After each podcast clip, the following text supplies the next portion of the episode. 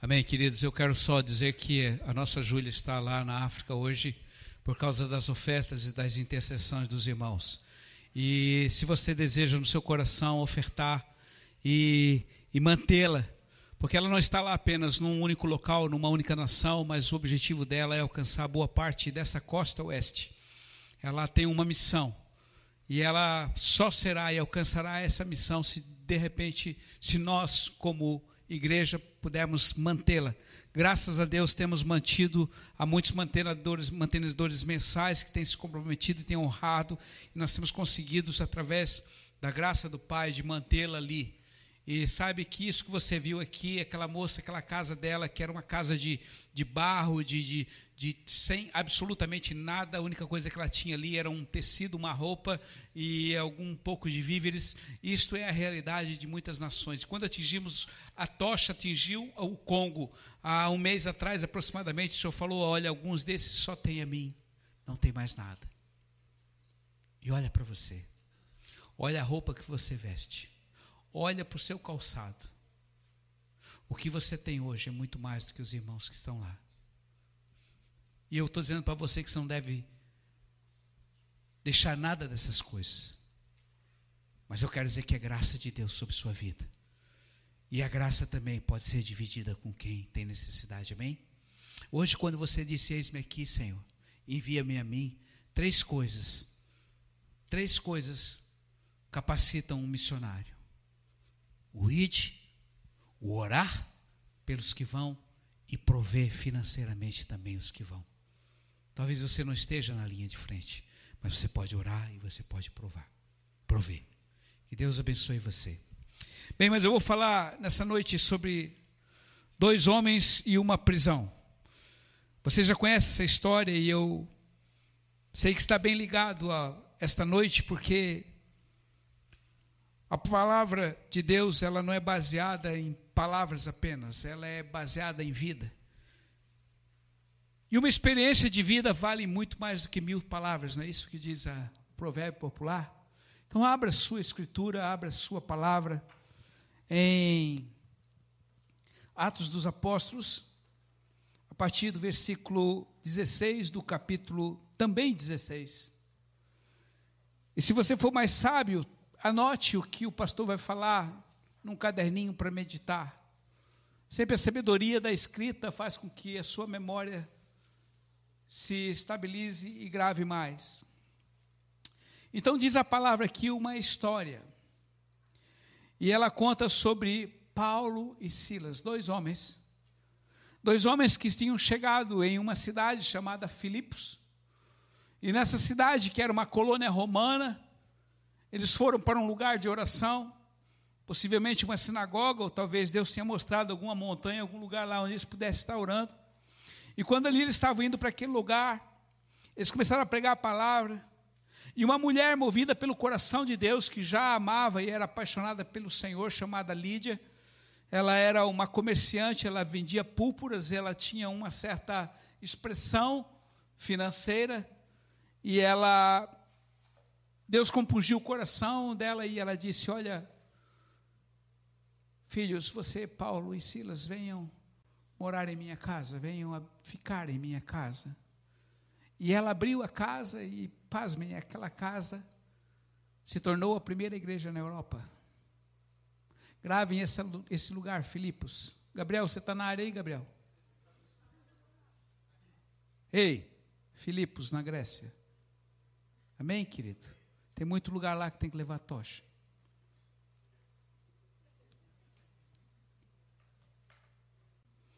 Eu gosto de gente ousada.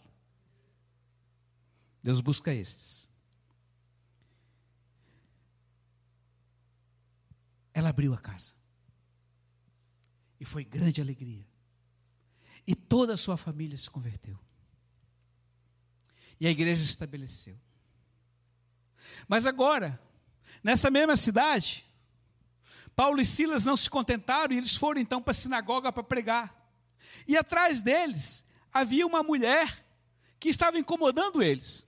Então eu vou ler a passagem que diz assim: Certo dia, quando nós íamos para um lugar de oração, veio ao nosso encontro uma jovem escrava que tinha um espírito de adivinhação e ela obtinha dos seus, para os seus patrões muito lucro por seus oráculos.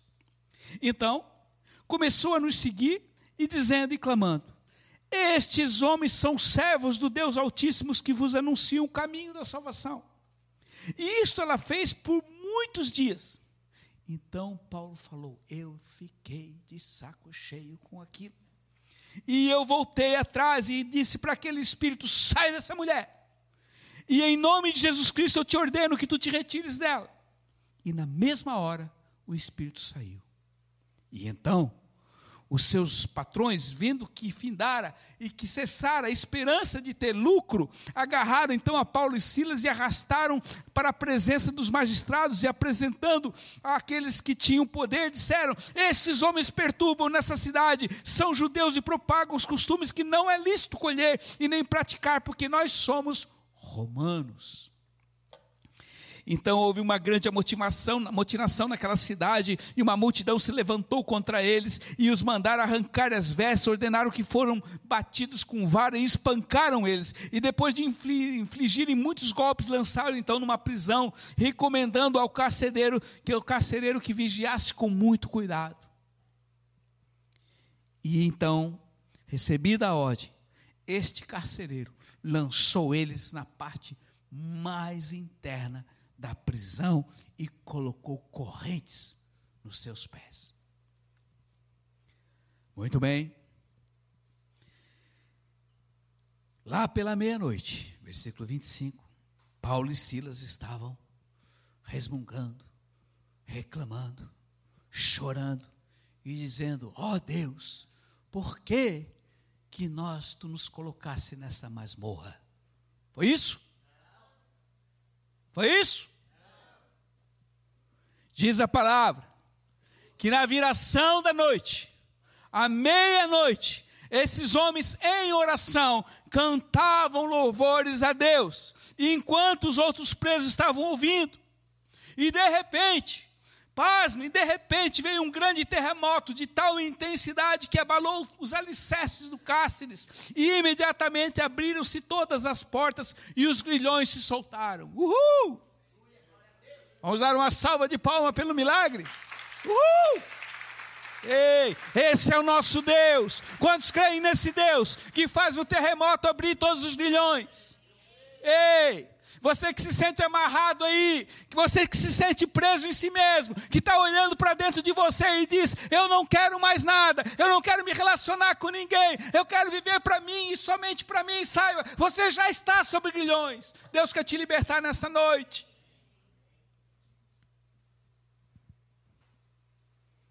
Mas não parou por aí. Quando de repente, acordado no versículo 27, com as portas da prisão, o carcereiro puxou da espada e ia se matar, porque pensava que os presos tinham fugido. E de repente, então, o Paulo gritou bem forte: Ei, não te faças mal algum, porque todos nós estamos aqui. E aquele homem, ao ouvir a, aquele som, porque estava tudo escuro, não havia luz elétrica, não havia nada. Ele pegou então a luz de uma tocha, diz então que o carcereiro pediu uma tocha e entrou para dentro todo trêmulo e caiu aos pés de Paulo e Silas e dizendo eles que conduziu-os para fora, disse: Senhores, que preciso fazer para ser salvo? Irmãos, prestem atenção. Deus já estava agindo lá fora. Quando Paulo e Silas já estavam pregando sobre um, um, um, poder totalmente, um espírito totalmente contrário naquela cidade, aquela mulher que tinha um espírito de adivinhação, ela era, é, é, ela era é, é, é agregada, ela era devota ao deus Apolo, ela estava num ambiente que era sobre outro deus também chamado Delfos, e havia ali sobre ela um espírito de Piton, daquela serpente de adivinhação. Eram demônios que agiam naquela cidade da Grécia. Quando nós tivemos lá no aerópago, nós estivemos levando a tocha, Deus fez muitas coisas e fechou uma porta do inferno naquela nação, porque aquela nação, com a sua sabedoria humanística, através de grandes pensadores, contaminou toda a terra. E na realidade, todos eles eram movidos e contaminados por espíritos malignos, que não conheciam o verdadeiro Deus. E de repente chegaram dois homens, duas tochas acesas, e começaram a pregar a palavra do Senhor. E aonde eles passavam havia um ambiente diferente. E todos aqueles que ouviam aquela palavra sabiam que o Deus que eles falavam era verdadeiro. Amém? E por causa dessa verdade, este carcereiro se, chegou, se jogou aos pés de Paulo, porque ele sabia que aquele Deus era um Deus que fazia milagre. Aquele terremoto, queridos, não foi por acaso. E não foi só na prisão, foi em toda a cidade.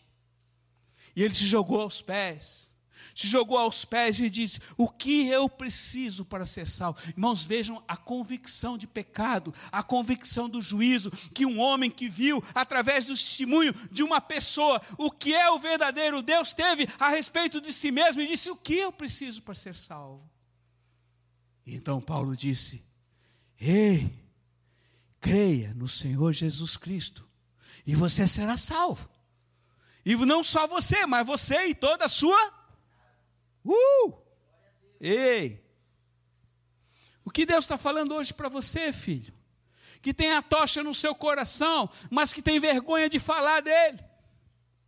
Que tem vergonha porque o que os outros vão pensar de você, porque o que você vive não é visto. Você que pensa que não é visto.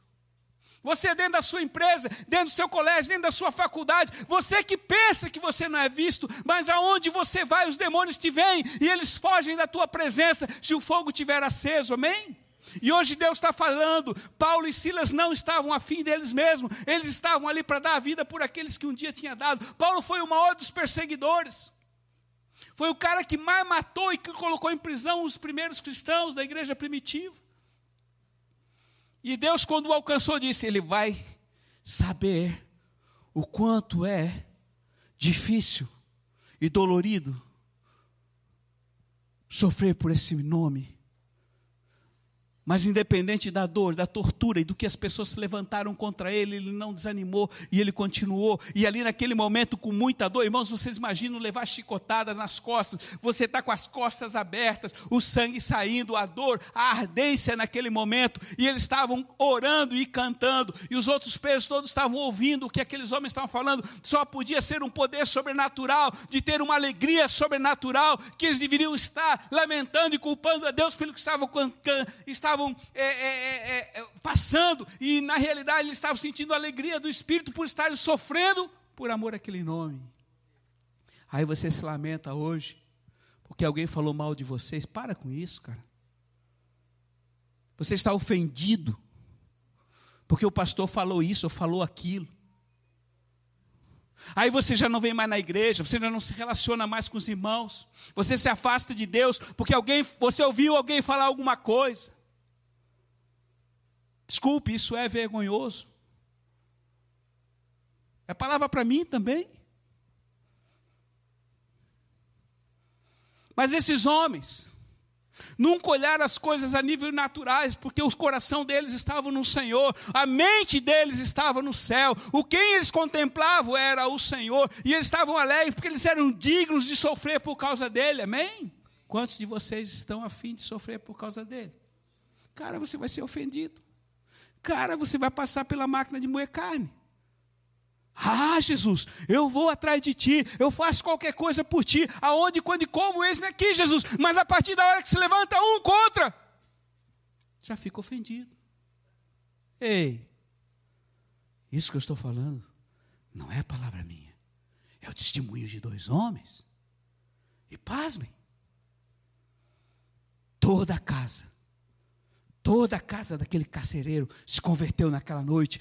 Toda a casa naquela noite foi batizada. Ei! E depois deles ter passado tudo isso, eles foram lá e curaram, limparam as feridas do Paulo.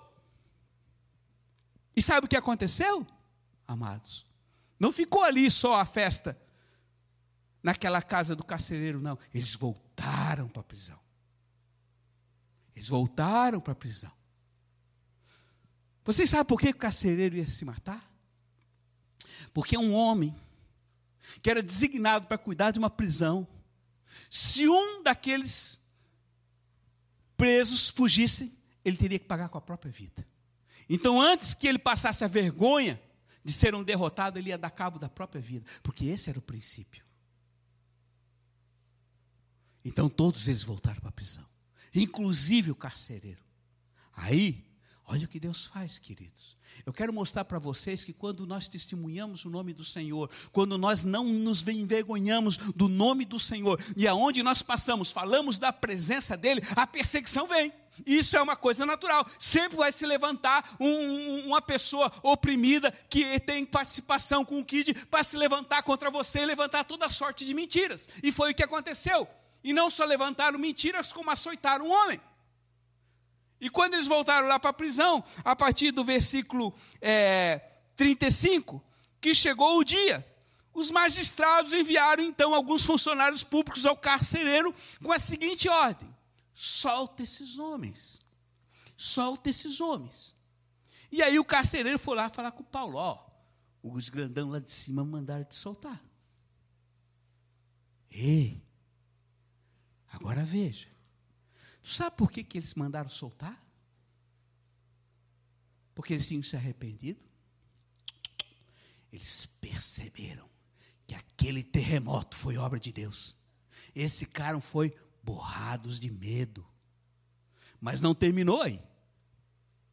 Quando o carcereiro chegou para o Paulo e disse: Olha, os caras lá mandaram te soltar. Ei, manda um recadinho para eles. Que eles açoitaram um cidadão romano. Como? Eu sou cidadão romano. E não comprei isso. Não consegui o green card com dinheiro. Eu fui porque a minha mãe é romana. E ninguém em Roma pode sofrer qualquer tipo de punição sem julgamento. Quem são eles? Para tocar num cidadão romano. Diga aqueles homens para eles virem aqui falar comigo. Todos.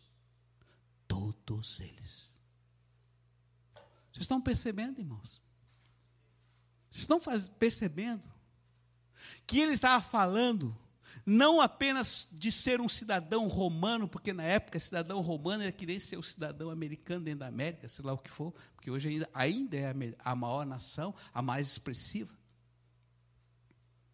E não tinha conversa com Roma.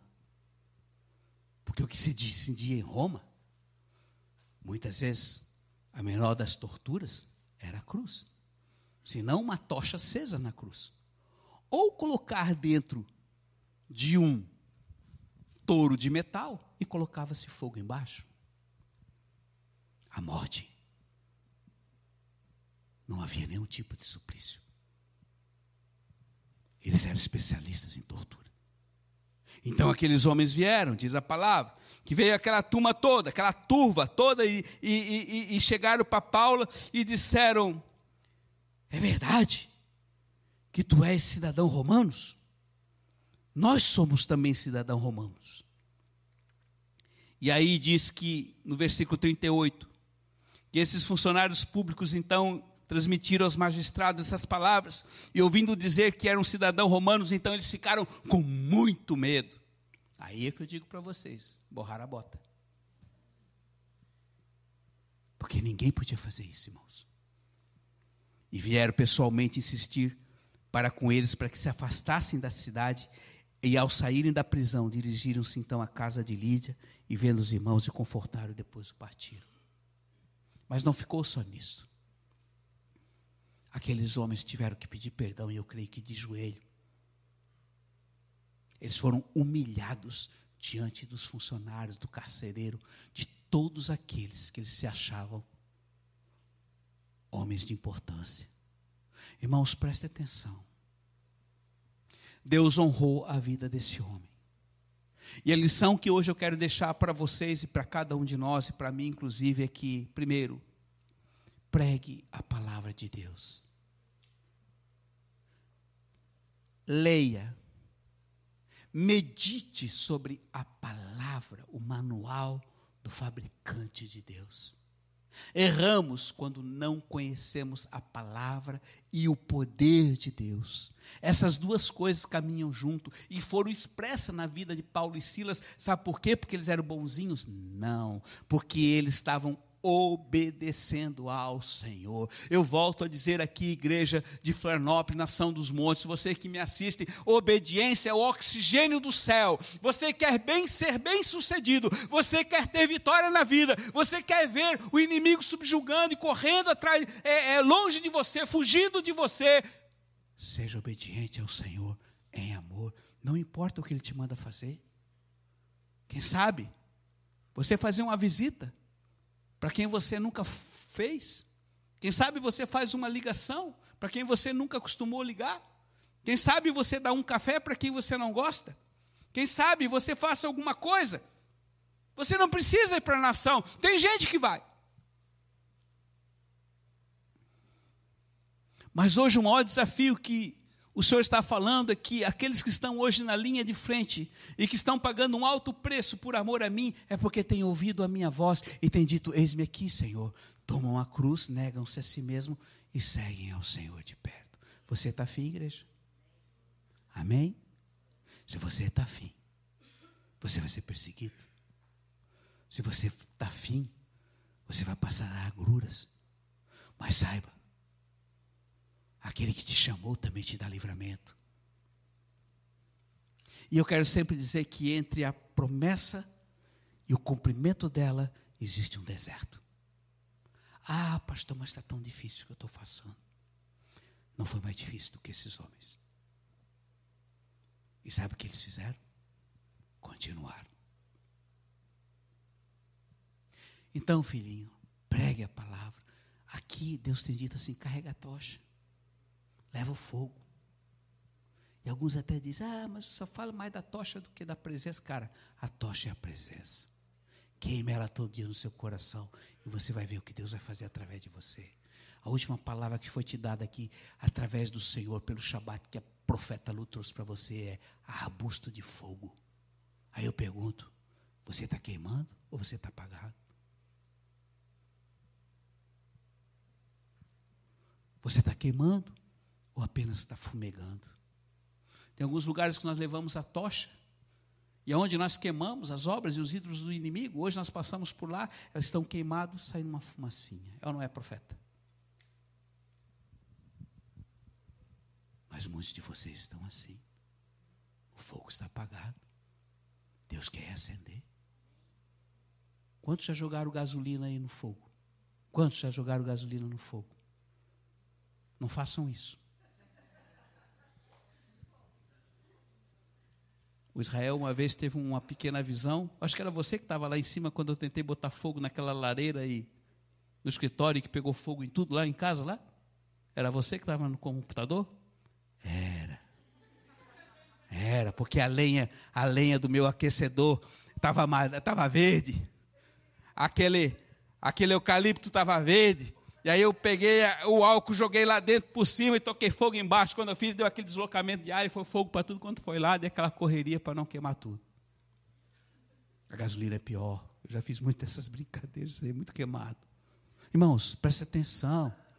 A gasolina, ele faz com que o fogo se expanda, há um deslocamento de ar, há uma espécie de uma explosão, dependendo do, do, da quantidade. E isto é uma realidade. E que Deus está falando hoje que cada um de vocês é um canhão de Deus. E isso que está dentro de vocês precisa ser liberado. Amém? Porque ele só vai ser, a fé só vem pelo ouvir. Ei, jovens, ei, adolescentes, amanhã à noite eu estou com vocês. Vocês vão sair daqui queimando, amém? Então já começa a orar pela manhã à noite. Porque Deus tem um chamado para vocês. E pode começar a olhar para aquele mapa ali, ó. Porque a vida de vocês não se restringe aqui em Florianópolis, Tapera e, e, e Estreito e essa vidinha que tem aqui. Deus tem muito para vocês. Você está afim?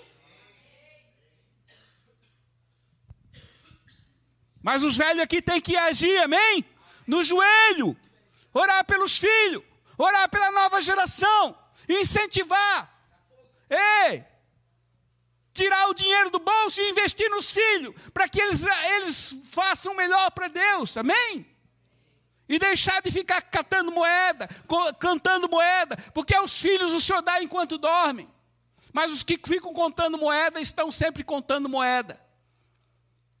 Ele fala aos meus, eu provenho vocês não têm ideia da provisão e do suprimento que está à disposição de vocês. E a única chave que eu tenho para vocês é a fé natural e espiritual. Quem crê verá e comerá o melhor da terra. Quando subiram a Brasília esse ano, Aleluia, não duvida no seu coração. Deus é fiel na sua palavra. Hoje nós estamos com quatro missionários, cinco missionários a campo. Por quê? Porque Ele tem provido. Semana, essa semana estamos subindo para Jerusalém porque Ele tem provido. Mantemos missionário de casa em Jerusalém porque Ele tem cuidado de nós. E a fé tem que ser atuante. Não é apenas um dia que você recebe uma porção e sai daí e se apaga. Tem que ser que nem um músculo exercitável, como numa academia de fé, para que a cada dia você fique mais forte. Amém? E quanto mais forte você ficar, mais exigência o Senhor vai pedir de você.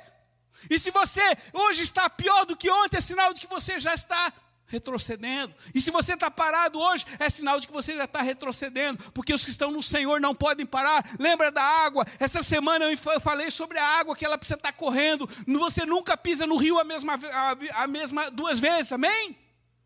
Porque a água passou. E aí eu pergunto: a sua água está estagnada ou está correndo? Se estiver parada, querido, vai dar dengue. E a dengue mata. Ei, eu estou falando para você coisa séria. Não é palavra minha, é dele. Rios de água viva vão fluir daqueles que estão em mim, e só vai fluir quem está nele, e só vai fluir quem realmente está coladinho nele e tem relacionamento com ele, e é isso que ele está chamando, e é o que os nossos irmãos, nossos pais espirituais, cristãos, Paulo e Silas fizeram. Então é a hora, filhos, de nós dizer assim para o Senhor: Pai, eis aqui as minhas mãos. Não é que vocês cantam? Toma minhas mãos eu não preciso, eu nem canto isso. Eu tenho muito temor disso. O Senhor quer que você continue. Irmãos, eu vou dizer uma coisa para você. Alguns dizem de novo: essa igreja só fala de tocha. Pois eu te digo, eu quero mais que essa tocha queime. Porque tem uma coisa que deixou meu coração, o coração desse pastor, que cada vez que eu lembro eu choro. A palavra de Lucas 12, 49. Yeshua falou: Eu tenho uma angústia no meu coração. Eu tenho uma angústia porque eu quero que a terra queime. E sabe, toda a maioria daqueles países ali do oeste europeu, nós não alcançamos, da, da, da África, nós não alcançamos ainda. A Namíbia, nós já tentamos duas, três vezes passar por lá, simplesmente não dá. O senhor, o senhor falou que essa nação estava fechada, nós estamos de oração. E essa semana eu mandei para alguns intercessores uma palavra sobre um, uma, uma, uma, um sonho que uma irmã teve, ele nos viu carregando a tocha, estava eu, a pastora André, a pastora Lu, chegamos a determinado lugar, nós estávamos num penhasco, onde havia uma pequena, uma, uma pequena trilha, e lá embaixo era um rio muito, é, com uma corredeira forte, e de repente chegamos até um lugar e uma voz falou, até aqui, não vão mais adiante porque não há intercessão. E eu mandei um recado com, essa, com, esse, com esse sonho, para que Deus levante pessoas que possam orar e dizer: Pai, faça-nos chegar até os confins da terra. Filhos, olhem para mim. Vocês sabem qual é o limite de vocês? Igreja, você sabe até onde você pode ir? Até onde você quiser. Porque tudo é possível. Tudo é possível então, se você crê de fato, haja em cima disso, haja em cima da sua fé, porque fé sem obra é o mesmo que nada, é pior ainda. Não adianta. Fé e ação caminham junto, fé e obediência caminham juntas, fé e paciência são gêmeas. Pode demorar, mas se você perseverar, você vai chegar lá, amém? Aleluia. É isso que Deus está falando. Então saia da monidão, saia da mesmice, saia desse osso maldito, passa a espada em você mesmo, filho. Muita palavra, pouca ação. Ô pastor, mas a gente já, já foi a mais de 150, precisamos ir mais. Eu hoje eu estou com quatro, cinco missionários em campo, preciso ir mais. Pastor Tiago, pastor Eimê, precisam ir mais.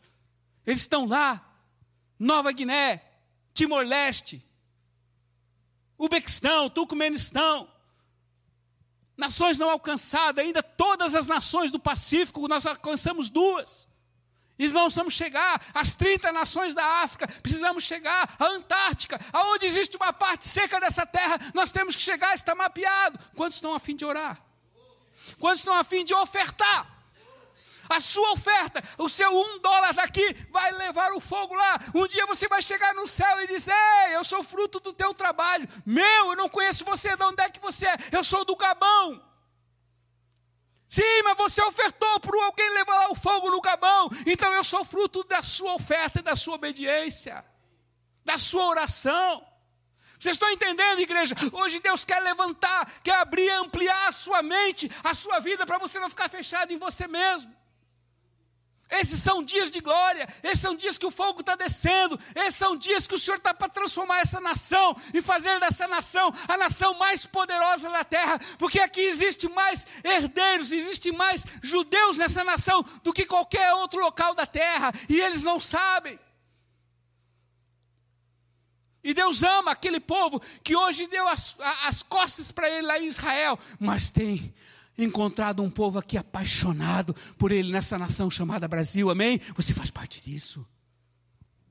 Aleluia, quantos creem nisso? Eu vou terminar, mas eu não tenho vontade de terminar, porque o Espírito tem me queimado. Eu quero que esse fogo chegue na vida de vocês. Filhinho, semana que vem, Lu e eu, se Deus nos abençoar, estaremos em Jerusalém orando por essa nação, orando por vocês, orando pela nação dos montes. Valorizem o que Deus tem dado para vocês. Pare de criticar, pare de falar mal, pare de falar que é tudo a mesma coisa. Comece a agir, você vai ver a novidade de vida que você vai ver, a alegria, a paz e a justiça que você vai receber, como você nunca ouviu. Nunca uma viagem será a mesma, nunca uma tocha será a mesma, nunca um evento que você vai fazer na igreja será a mesma, por causa da presença que se renova cada dia. Ei, haja nisso. Saia da mesmice, faça algo diferente, vá por outro caminho. Como dizia nossa mãe, levanta daí e faça alguma coisa.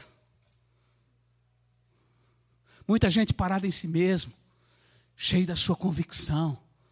Ei, aquele que olha para si mesmo, aquele que fica com pena de si mesmo, aquele que fica entretido nos seus próprios pensamentos, não vai sair do chão, vai estagnar.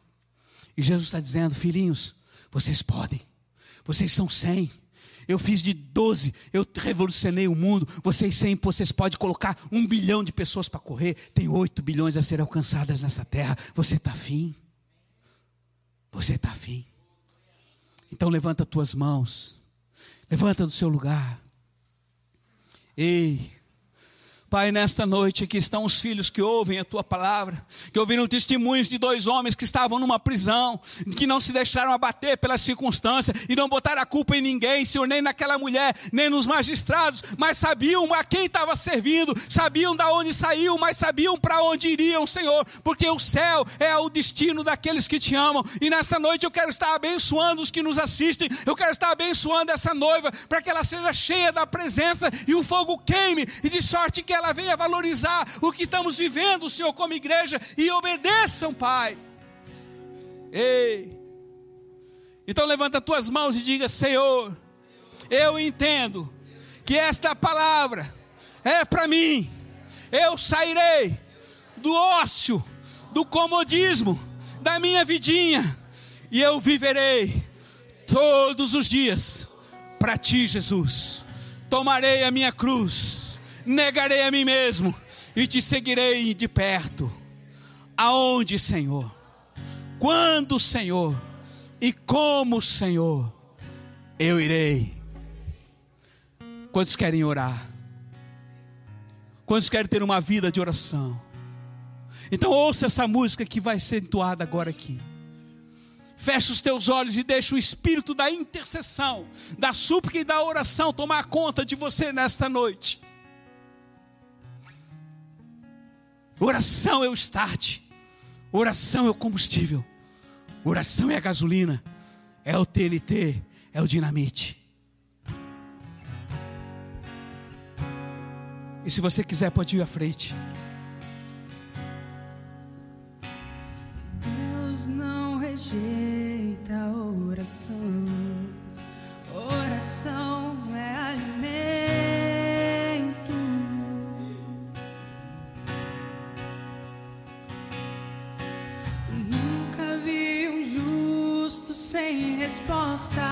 Atenção. Ou ficar no sofrimento.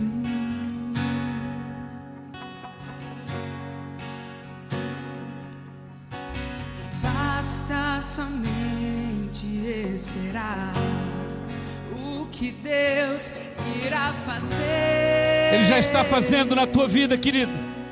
Só espera você agir.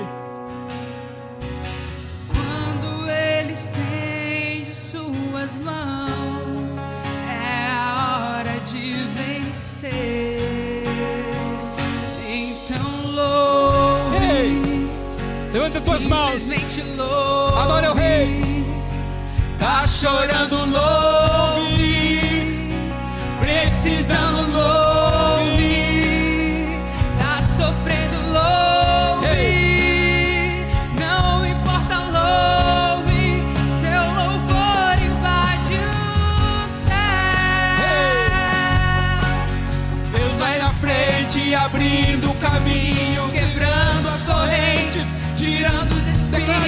vida. Ele tem contigo poder. lutar. Ele vai fazer. abre as Já está portas fazendo. pra ninguém mais Levanta fechar. Ele trabalha pra quem nele confia, caminha contigo de noite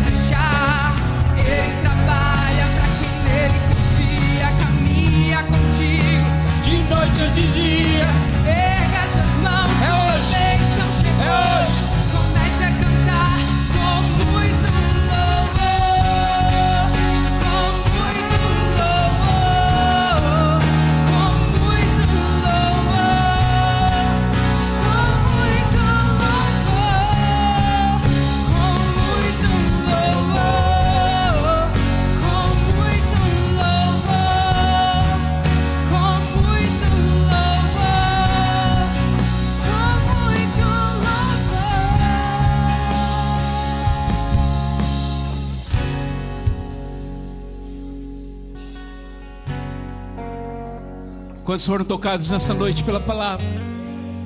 Eu quero dizer para você que a palavra é viva, a palavra é atuante, a palavra não é um sentimento e não é uma fé emocional. Você não vai sair dessa porta e esquecer tudo que você recebeu. Porque o que sustenta é a palavra, o que sustenta o universo. O Deus que sustenta o universo está preocupado com o teu cabelo. O Deus do universo sabe exatamente do que se passa hoje no teu mais interior. Ele cuida de você, ele se preocupa com você, mas ele está aguardando um sim seu. E sim não é de palavra, mas um sim de agir. Então, se Deus trouxe você nessa noite, você que me assiste, saiba, Ele tem uma esperança em você. Seja você o que tira a angústia do Senhor. Eu vou, diga. Eu vou trazer alegria ao teu coração, Senhor. Nem que eu tenha que me dar a vida por ti. Eu irei, eu irei, eu irei. Aleluia. Nós temos terminar, né?